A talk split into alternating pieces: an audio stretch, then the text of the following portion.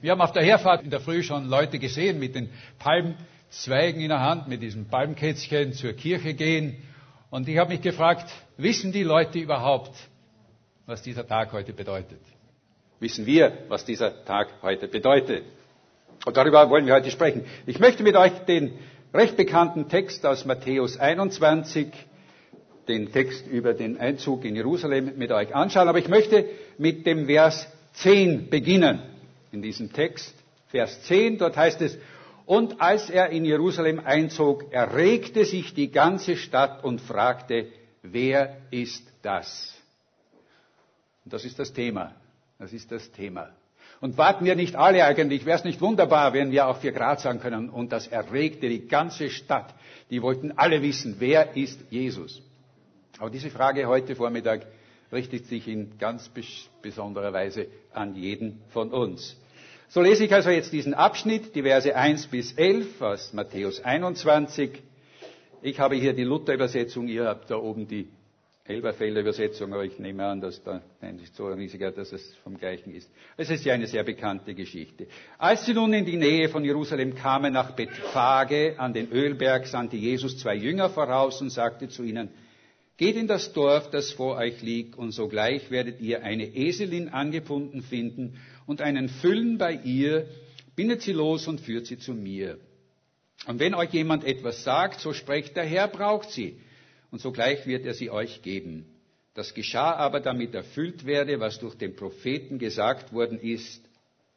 Sagt der Tochter Zion, siehe, dein König kommt zu dir sanftmütig und reitet auf einen Esel und auf einem Füllen, dem ein, dem ein Jungen eines Lasttiers.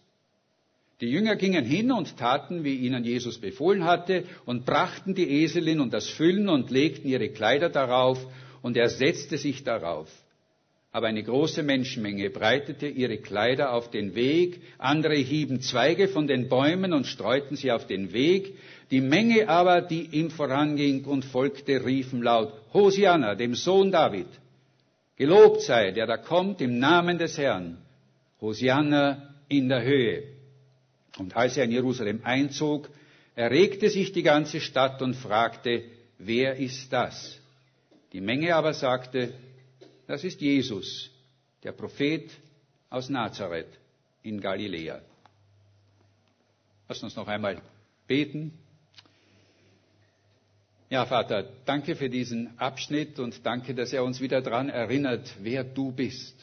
Diese so wesentliche und wichtige Frage. Hilf uns, dass wir auch wir heute wieder neu darüber erregt werden und ja, dass wir freudig erregt werden, zu wissen, wer du wirklich bist für uns. Wir bitten dich, Herr, dass du durch deinen Heiligen Geist jetzt zu uns sprichst. Amen. Ich war immer der Meinung, der schwierigste Beruf ist, Trainer der österreichischen Fußballmannschaft zu sein. Ich erinnere mich, ich denke hier ganz besonders an den früheren Trainer, den Marcel Koller. Ich erinnere mich noch, mit welcher Begeisterung er begrüßt wurde, als er das österreichische Team übernommen hat. Und dann ganz besonders, als er es schaffte, das Nationalteam glaube, bis auf Reihe 10, bis auf den Platz 10 zu bringen in der Weltrangordnung. Und dann, als wir die Qualifikation für die Weltmeisterschaft, Weltmeisterschaft 2016 ohne Niederlage schafften, wie der Messias des österreichischen Fußballes wurde er bejubelt. Ein riesiges Fest war im Stadion in Wien. Und dann kam die Weltmeisterschaft. Und wir wissen alle, wie sie ausgegangen ist. Vorletzter Platz von 24 Teilnehmern. Und plötzlich war er unten durch. Er wurde kritisiert, er wurde von, den, von dem Vorstand des österreichischen Fußballclubs aufgefordert, doch zurückzutreten, und er tat es. Ich glaube, nicht ganze sechs Jahre war er Team unserer Mannschaft. Aber das war noch nicht das Schlimmste. Das war nicht das Schlimmste. Ich habe gehört, dass es in der Fußball, in der Fußballmannschaft von Club Atletico Madrid noch viel ärger zugegangen ist. Die haben innerhalb von sechs Jahren 19 Trainer gehabt. 19 Trainer. Einer von ihnen war nur 22 Tage lang Trainer und durfte ganze drei Spiele leiten. Aber das war noch immer nicht der Höhepunkt. Sie hatten einen, der war ganze vier Tage Trainer und durfte kein einziges Spiel leiten. Und der Grund dafür, so sagt man, war, dass sein Foto nicht in die Mannschaft, in das Mannschaftsbild hineinpasste, also hat der Manager ihn wieder entlassen. Aber ich denke, dass das im Grunde wir alle irgendwo erleben, so wie es hier mit den Fußballmannschaften ist. Zuerst sind wir begeistert. Wir sind begeistert von einem Politiker, von einem Sportler oder ähm, ja, von sogar jemandem vielleicht in der Gemeinde. Sie können nichts falsch machen. Wir applaudieren zu allem, was Sie sagen und was Sie tun.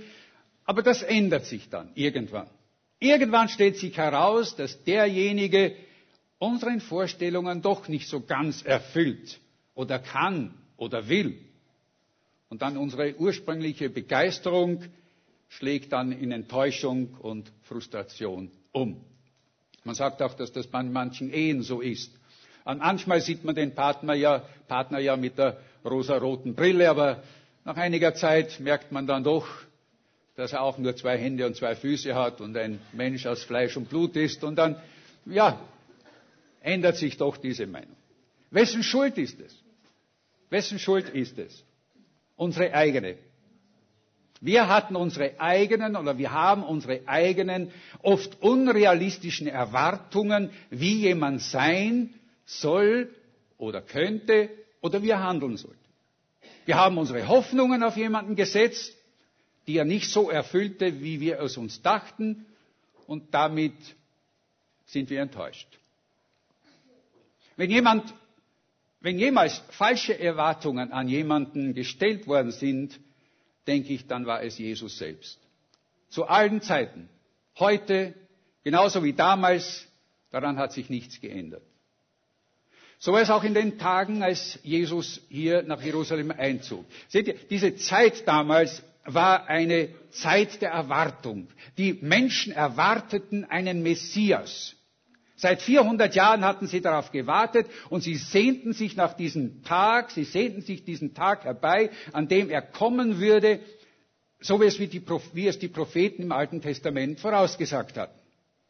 Und da war er dann, dieser Wanderprediger, der Sohn eines Zimmermanns.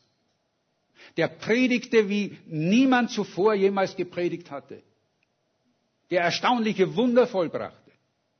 Kranke heilte, 5000 Menschen mit fünf Brote und zwei Fische satt machte und einen Sturm nur mit einem Wort beruhigte. Und es war wenige Tage vor dem Passafest, dieses jährliche Passafest, dieses größte jüdische Fest überhaupt. Äh, damals war es so, dass wer auch nur irgendwie konnte an diesen, in dieser Zeit, es dauerte eine ganze Woche, nach Jerusalem pilgerte, um an den Feierlichkeiten Feierlichkeiten in und um den Tempel teilnehmen zu können. Das Passafest war ja ein Gedächtniszeit, eine Zeit des Gedenkens.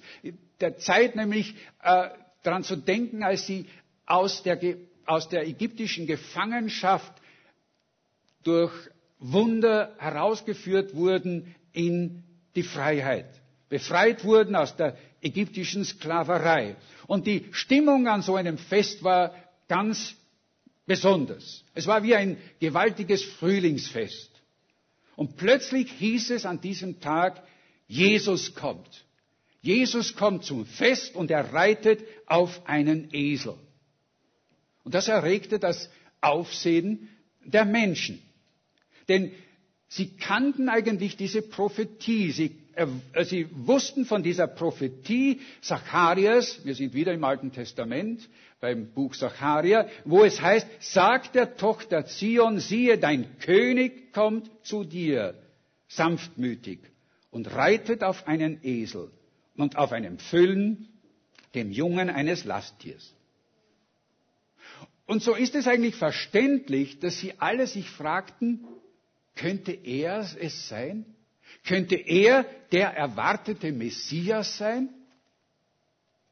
Jedenfalls bildete sich sehr rasch um ihn so eine Menschenmenge, wie uns berichtet wird, die fröhlich und ausgelassen diese kleine Prozession von Jesus und seinen Jüngern begrüßte. Das heißt, sie, bereiteten, sie breiteten ihre Kleider aus auf dem Weg. Das war damals so üblich, wenn ein König oder ein Herrscher kam. Und sie nahmen Zweige von den Ästen. Es steht nichts von Palmen da, aber es hat sich dann so ergeben, dass man auch diesen Tag den Palmsonntag nannte, vielleicht waren es Palmzweige, und sie legten den hin und sie jubelten ihm zu. Sie jubelten ihm zu mit dem Hallel, dieses, diese, diese Verse aus Psalm 118, die immer dann gesungen und gefeiert wurden, wenn man an den kommenden Messias dachte. Hosianna, dem Sohn Davids. Gelobt sei der, der kommt im Namen des Herrn. Hosanna in der Höhe. Wobei dieses Wort Hosanna eine doppelte Bedeutung hat. Es bedeutet zum einen, Gott sei gelobt. Es ist ein Lob, ein Wort des Lobes. Aber auf der anderen Seite auch, Herr, hilf. Hilf uns. Es war ein großes Fest.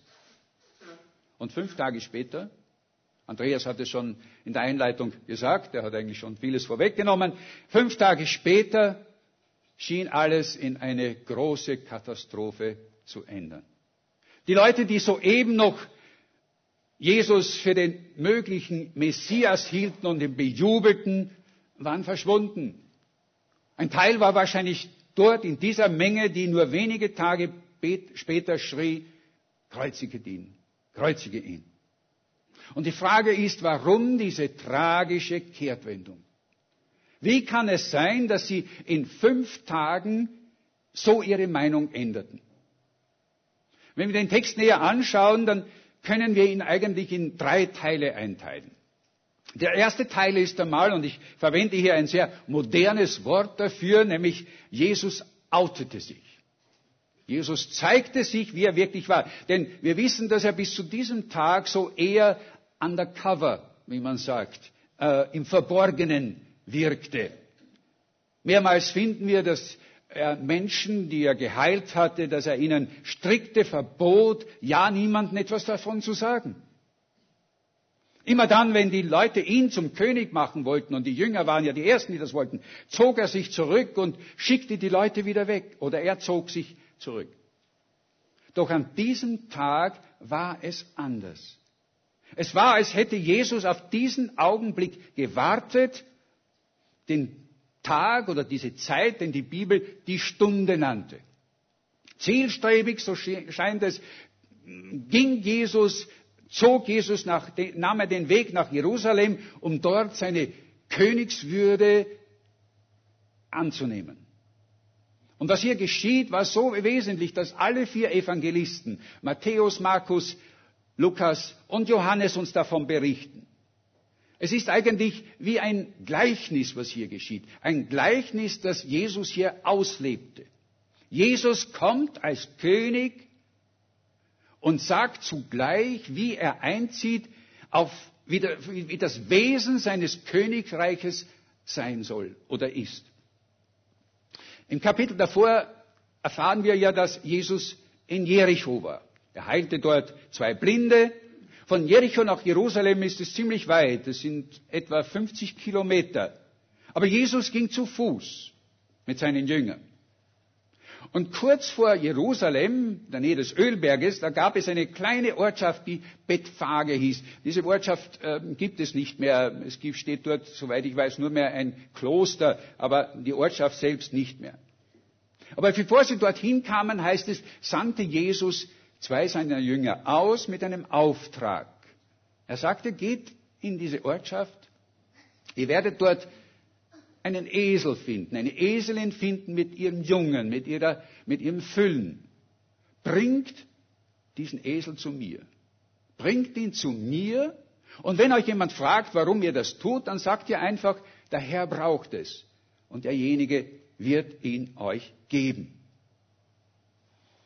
Ich weiß nicht, wie ihr das auffasst. Aber ich muss sagen, ich würde liebend gerne diesen Mann, dem dieser Esel gehörte, einmal treffen. Vielleicht in der Ewigkeit. Denn ich hätte einige Fragen an ihn. Ich würde ihn zum Beispiel fragen, was, was dachtest du dir wohl dabei, als hier diese zwei Männer kamen und sagten, sich an, erst einmal an diesem Esel zu schaffen machten und dann, äh, als du sie fragtest, einfach sagten, der Herr braucht es.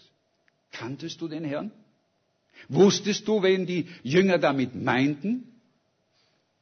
Ich denke, das ist eine wirklich unglaubliche Geschichte, über die man ja auch eine ganze Predigt halten könnte. Aber das wollen wir heute nicht tun. Aber warum ein Esel? Warum ausgesprochen ein Esel? Jesus ging doch überall zu Fuß. Es gibt keinen anderen Bericht, dass Jesus irgendwo einritt oder sonst irgendeine Kutsche oder irgendwas hatte. Er ging zu Fuß mit seinen Jüngern. Warum auf einem Esel? Und das ist der zweite Punkt.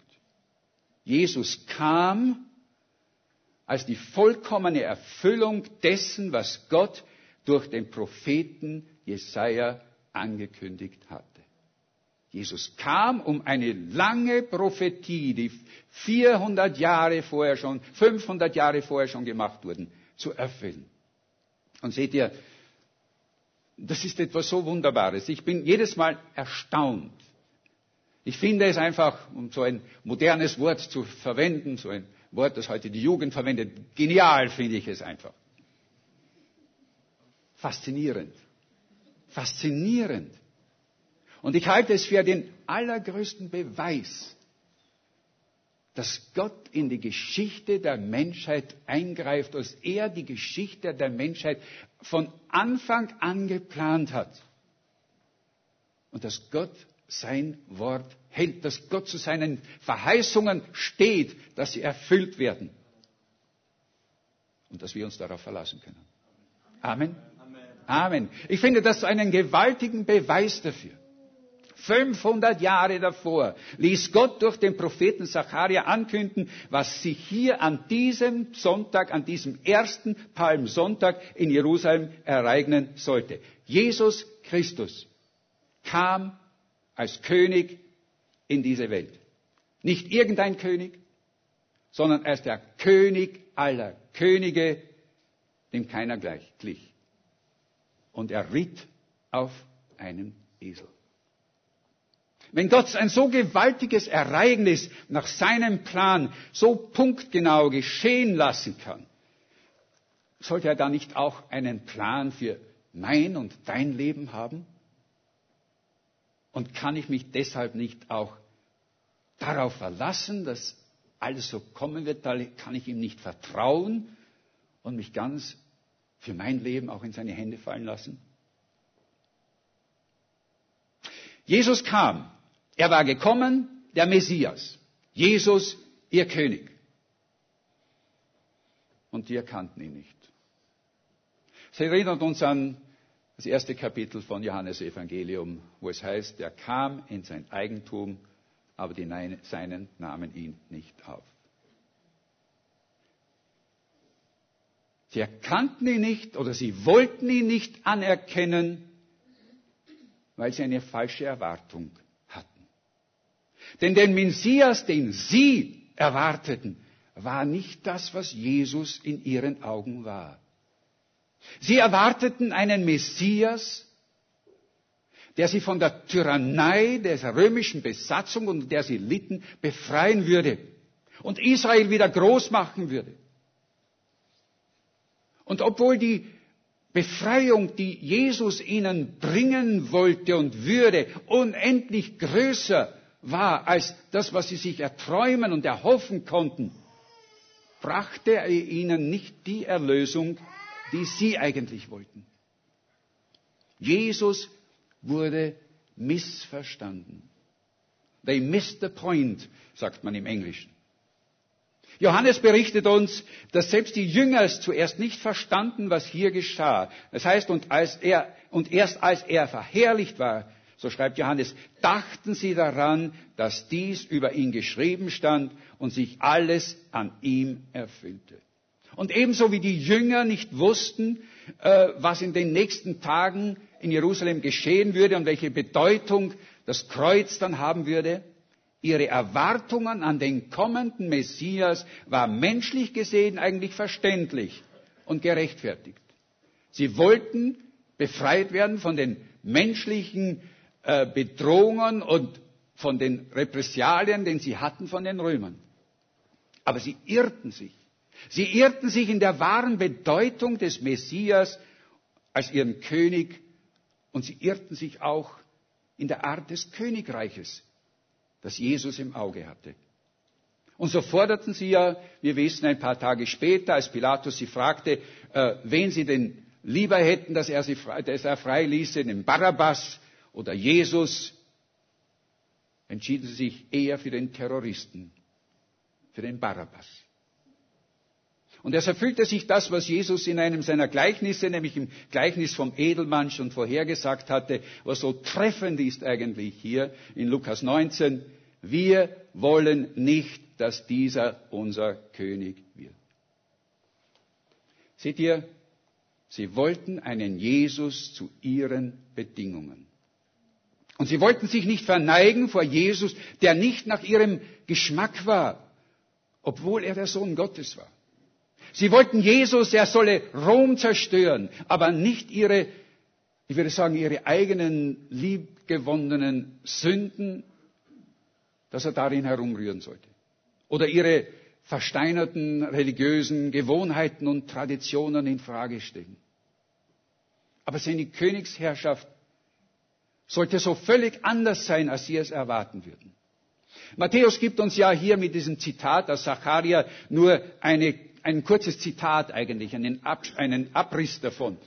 In Wirklichkeit ist ja dieser, diese Stelle in Zacharia viel länger und deshalb sage ich, wie wichtig das Alte Testament ist, denn nur dann verstehen wir auch, was, wie das Neue Testament läuft. Denn in Sacharja 9,9, dort heißt es, und es lohnt sich, diese ganze Stelle mal anzuschauen, denn sie sagt uns so viel über die Art des Königs, dieser Königsherrschaft, die Jesus bringen würde. Dort heißt es, du Tochter Zion, freue dich sehr. Und du Tochter Jerusalem, jauchze. Siehe, dein König kommt zu dir, gerecht und heilbringend, sanftmütig, arm und reitet auf einen Esel, auf einem Füllen der Eselin. Und dann heißt es, denn ich will die Wagen wegtun aus Ephraim und die Rosse aus Jerusalem. Und der Kriegsbogen soll zerbrochen werden. Denn er wird Frieden gebieten den Völkern und seine Herrschaft wird sein von, deinem, von einem Meer zum anderen und vom Strom bis an die Enden der Erde. Eine Prophetie, die weit über diesen Tag des Palmsonntags damals hinausgeht. Was für eine großartige Beschreibung von dem Kommen, von der kommenden Königsherrschaft. 500 Jahre davor. Sanftmütig und arm. Reitend auf einem Esel. Es drückt etwas aus von diesem Königreich, von diesem Reich Gottes, das Jesus bringen will und das Jesus bringt. Er kam nicht auf einem weißen Pferd in militärischer Parade, wie es die Könige damals zu tun pflegten. Äh, nein, er kam geritten in Niedrigkeit auf dem Rücken eines Eselsfohlen. Auch nicht in Prunk und in Glamour. Sein, sein Thron war nicht aus Gold und Seide. Sein Thron auf den man ihn setzen würde, war ein roh gezimmertes, hölzernes Kreuz. Und seine Krone war nicht besetzt mit Edelsteinen, sondern eine Krone aus geflochtenen Dornen. Jesus würde sein Reich nicht, mit, nicht durch militärische Gewalt errichten, sondern durch seinen eigenen Tod aber er würde gleichzeitig damit in die Ewigkeit hinein Frieden schaffen. Frieden schaffen. Jesus Königsherrschaft ist so anders, als sie es damals meinten. Und sie ist deshalb, weil sie nicht verstanden, dass es nicht von dieser Welt ist. Pilatus verstand es auch nicht. Als Pilatus Jesus fragte, bist du der König der Juden, da antwortete Jesus ihm, mein Königreich ist nicht von dieser Welt. Wäre es von dieser Welt, würden meine Diener für mich kämpfen, dass ich den Juden nicht übergeben würde. Aber mein Reich ist nicht von dieser Welt. Die Leute fragten sich, warum, wenn er wirklich der Messias ist, verwendet er nicht seine übernatürliche Macht, um die Römer aus unserem Land hinauszuwerfen? Sie verstanden nicht, dass Jesus nicht gekommen war, um Krieg zu führen gegen die Römer, sondern um Frieden mit Gott zu bringen für alle Menschen. Ihr Enthusiasmus und ihre Begeisterung für Jesus, als er in Jerusalem auf einem Esel einritt, war ehrlich und gut.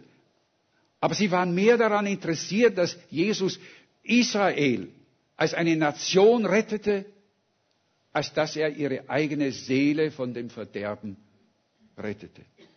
Sie verstanden nicht, dass Jesus nicht gekommen war, um Rom zu besiegen, sondern gekommen war, um die Sünde zu besiegen und den Tod. Und tragischerweise lehnten sie dieses Angebot Jesu ab. Und dasselbe geschieht auch heute noch. Viele Menschen weigern sich auch heute noch, Jesus unter seinen Bedingungen, wie er ist, anzunehmen. Ja, sie bewundern Jesus. Sie verehren Jesus. Vielleicht beten sie ihn sogar an. Und doch zögern sie, ihr Leben unter seine Herrschaft zu stellen. Sie zögern, sie zögern deshalb, weil sie spüren, ja, weil sie vielleicht sogar wissen, dass der wahre Christus, die wahre Christusnachfolge Konsequenzen haben muss. Christus könnte ihnen nämlich zeigen, dass sie nicht so weiterleben dürfen, wie sie bisher leben. Aber Veränderung wollen sie nicht. Sie wollen keine Veränderung.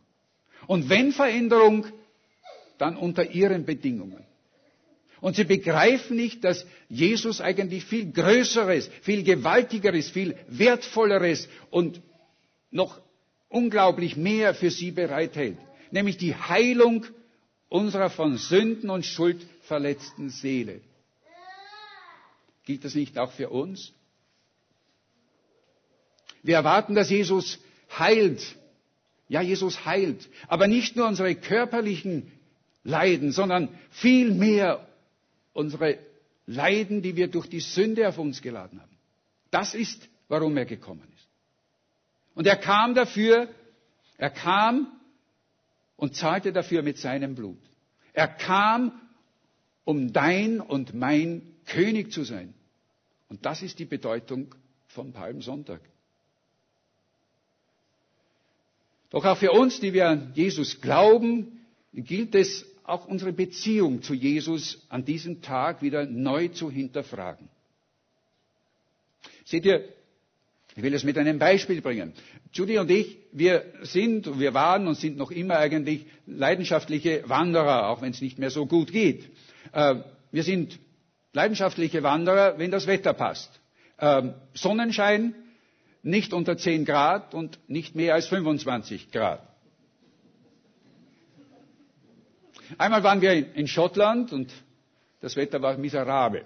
Es regnete, es ging ein kalter Wind und wir blieben in unserem Ferienhaus, das wir gemietet hatten und bedauerten uns selbst, was für ein Pech wir haben, bis wir aus dem Fenster blickten und sahen, dass andere auch bei diesem schlechten Wetter wanderten und gingen. Und sie sagten, es gibt kein schlechtes Wetter, es gibt nur schlechte Bekleidung. Daraufhin zogen auch wir und besorgten uns auch andere Kleider und taten dasselbe. Wir waren zuerst Schönwetterwanderer und keine Allwetterwanderer. Und ich denke, so geht es uns auch in unserer Nachfolge. Es gibt solche, die nur Schönwetterchristen sind und keine Allwetterchristen. Ist es nicht so, dass allzu oft sich unser, ich würde sagen, unser Applaus für Jesus auf die guten Zeiten unseres Lebens beschränken. So diese Palmsonntagzeiten, wo das kommt, so wie wir es uns erwünschen und wo wir auch bereit sind, unsere Kleider vor Jesus hinzulegen und ihn mit unseren Liedern zuzujubeln.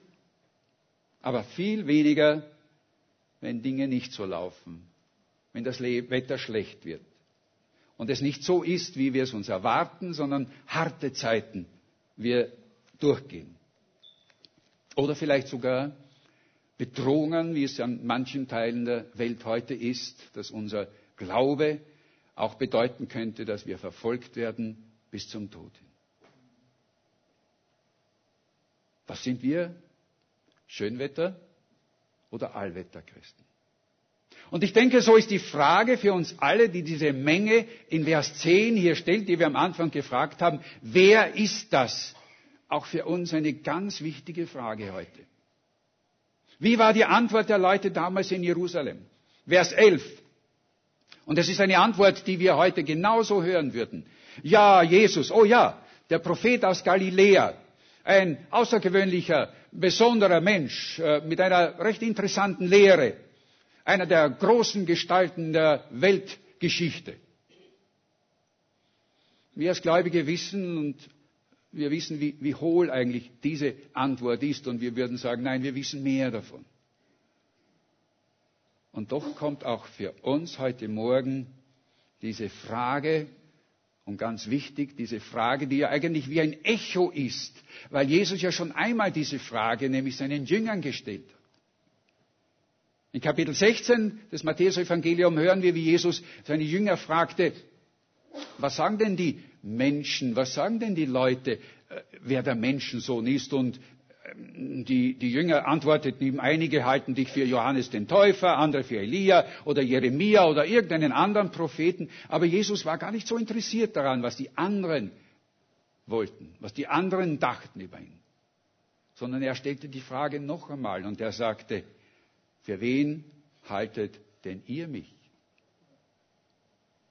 Worauf Petrus antwortete, du bist Christus.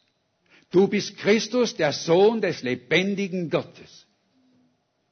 Und diese, dieses Bekenntnis, diese Antwort, die Petrus Jesus da gab auf diese Frage, für wen hältst denn du mich, prägte sein ganzes Leben, änderte sein ganzes Leben. In seinem letzten Brief, den wir von ihm haben, im zweiten Petrusbrief, ganz am Anfang, nennt er sich einen Knecht und Propheten und Apostel Jesu Christi. Einen Knecht. Er war ein Knecht Jesu. Als er mit, zusammen mit Johannes vor dem Hohen Rat stand und sich wegen der Heilung eines gelähmten Mannes verantworten musste, äh, da sagte er diesen Leuten, urteilt selbst, ob es vor Gott gerecht ist, dass wir euch mehr gehorchen als ihm. Ein Knecht. Ein Knecht untersteht seinem Herrn. Ein Knecht, ein Knecht kann seinem Herrn eine Bitte vorbringen, aber er kann seinem Herrn keine Befehle erteilen. Tun wir das? Wie ist unsere Beziehung zu ihm? Ist er unser Herr? Ist er unser Herr? Eines Tages wird die ganze Welt sich vor ihm verbeugen müssen und bekennen, dass Jesus Christus der Herr ist, heißt es im Philipperbrief. Jesus möchte aber heute schon als Herr und König in deinem Leben einziehen. Und das ist die Botschaft von Palmsonntag. Wenn uns dieser Abschnitt, wenn uns dieser Tag heute dann sollte äh, etwas sagt, dann sollte es so sein, wie es bei diesen Leuten damals war. Er sollte uns wachrütteln. Es sollte uns wachrütteln und wieder neu diese Frage stellen, wer bin ich für dich? Und die Frage ist, wie lautet deine Antwort? Wie lautet deine Antwort? Lasst uns beten.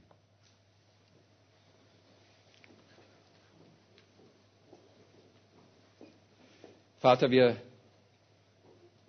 stehen vor dieser Frage, die du den Jüngern gestellt hast. Wer ist Jesus für uns? Hilf uns, dass wir auch wieder neu aufgerüttelt werden, darüber nachzudenken. Darüber nachzudenken, dass du gekommen bist, um unser Herr und König zu sein. Und wir rufen so oft und sagen so oft Herr zu dir. Aber meinen wir es wirklich? Zeig uns dort, wo wir uns dir nicht unterstellen, sondern wo wir uns über dich stellen. Wo wir dich nicht anerkennen als unser König, auch in den Zeiten, wo es uns nicht so gefällt. Auch dort, wo das Wetter um uns schlecht ist und wir durch harte Zeiten gehen. Und trotzdem sagen können, du bist unser Herr, du führst uns, weil du treu bist, So wie du treu bist in der ganzen Geschichte der Menschheit, wie du es warst, als wir von dieser Prophetie des Zacharia gehört haben und wie sie sich erfüllt hat. Dass du auch treu bist in unserem Leben. Und du weißt, was das Beste für uns ist. Hilf uns. Hilf uns wieder, dich neu als unseren Herrn, als unseren König anzunehmen und uns unter dich zu stellen. In Jesu Namen bitten wir das. Amen. Der Schweizer Mystiker Niklaus von Fülle, der äh, schon im 15. Jahrhundert gelebt hat, der hat folgendes Gebet, und ich finde, das ist wunderbar, ich möchte euch das einfach vorlesen. Er hat folgendes Gebet geschrieben. Mein Herr und mein Gott, nimm alles von mir, was mich hindert, zu dir. Mein Herr und mein Gott, gib alles mir, was mich führe zu dir. Mein Herr und mein Gott, nimm mich, mir, nimm mich mir und gib mich ganz zu eigen dir. Amen.